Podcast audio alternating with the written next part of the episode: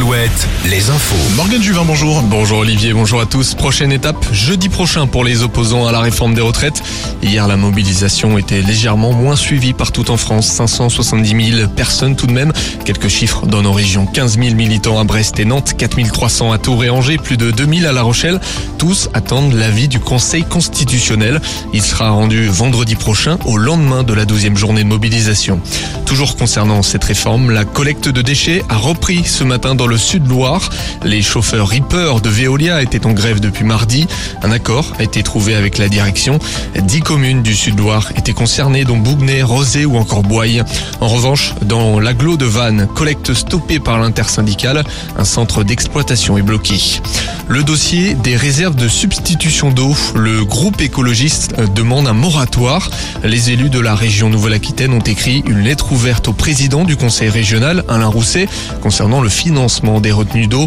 Le groupe demande un vote en assemblée plénière.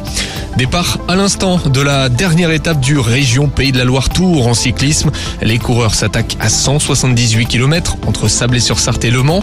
Le nazérien Brian Cocard a repris son maillot de leader hier en Mayenne. Il tentera de le défendre une dernière fois aujourd'hui.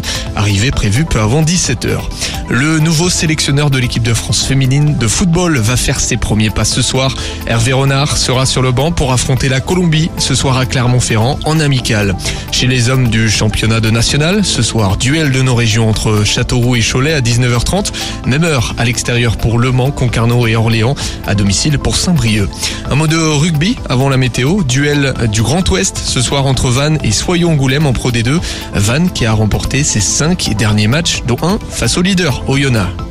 Retrouvez la météo avec si belles vacances. Si belles vacances, des campings riches en sourires. Un temps calme et ensoleillé dans la majeure partie de nos régions. On retrouvera cet après-midi un peu plus de nuages sur la côte et dans toute la Bretagne. Ce ciel dégagé sera